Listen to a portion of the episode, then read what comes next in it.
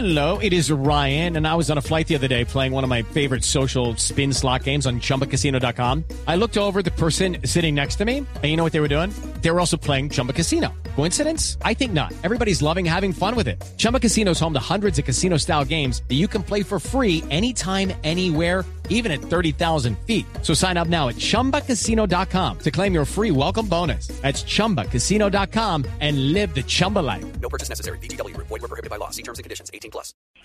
Estaremos muy atentos, José Patricio. Les contamos que fue capturado un hombre en Boyacá acusado de haber violado y asesinado a su sobrina de 16 años. La historia con Carlos Alberto González. Así es, Eduardo. Pues eh, mucha atención porque las autoridades acaban de capturar a Jorge Jejen Díaz, a quien venían buscando desde hacía varias semanas. Y es que detrás de este individuo se esconde una historia macabra. Resulta que, según lo que afirman los investigadores, este sujeto mató, ases- asesinó a su sobrina, una menor de 16 años, a la que habría violado y fruto de esa violación, pues eh, había quedado embarazada. Estos hechos sucedieron el 19 de noviembre pasado, cuando el cuerpo de la menor fue encontrado en un potrero de la población de Chiscas, en el departamento de Boyacá. Inicialmente se manejó la hipótesis de un suicidio, pero el eh, seguimiento ya hecho por las autoridades hoy arrojan la captura de este hombre, Jorge Jejen Díaz, quien fue aprendido allí en el municipio de Cocuy, también en el departamento de Boyacá. Este sujeto va a ser llevado ante un juez de garantías en próximas horas y tendrá que enfrentar el delito de homicidio agravado. Carlos Alberto González Blurra. Carlos, gracias. Hablamos de noticias internacionales porque fueron enviados a la cárcel los siete presuntos responsables de la muerte de la ex Miss Venezuela, Mónica Spier. Los detalles los tiene Rubén Darío Bayona. Eduardo, buenos días. Pues así es, el Ministerio Público de Venezuela informó en un comunicado que el tribunal a cargo del caso accedió al pedido para privar de la libertad a cuatro hombres y una mujer por su presunta responsabilidad en los crímenes que generaron conmoción en la sociedad y volvieron a poner en el centro de la agenda pública el problema de la inseguridad.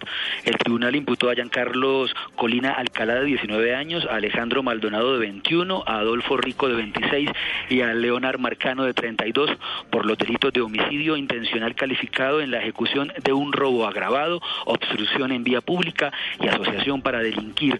Los ladrones dispararon contra el vehículo ocasionando la muerte de la pareja y en especial eh, también hay rechazo por el asesinato de la Miss Venezuela. Según cifras oficiales, eh, la violencia en Venezuela cobró la vida el año pasado de más de 11 mil personas, número inferior a las cifras del año 2012. Rubén Darío Bayona, Blue Radio.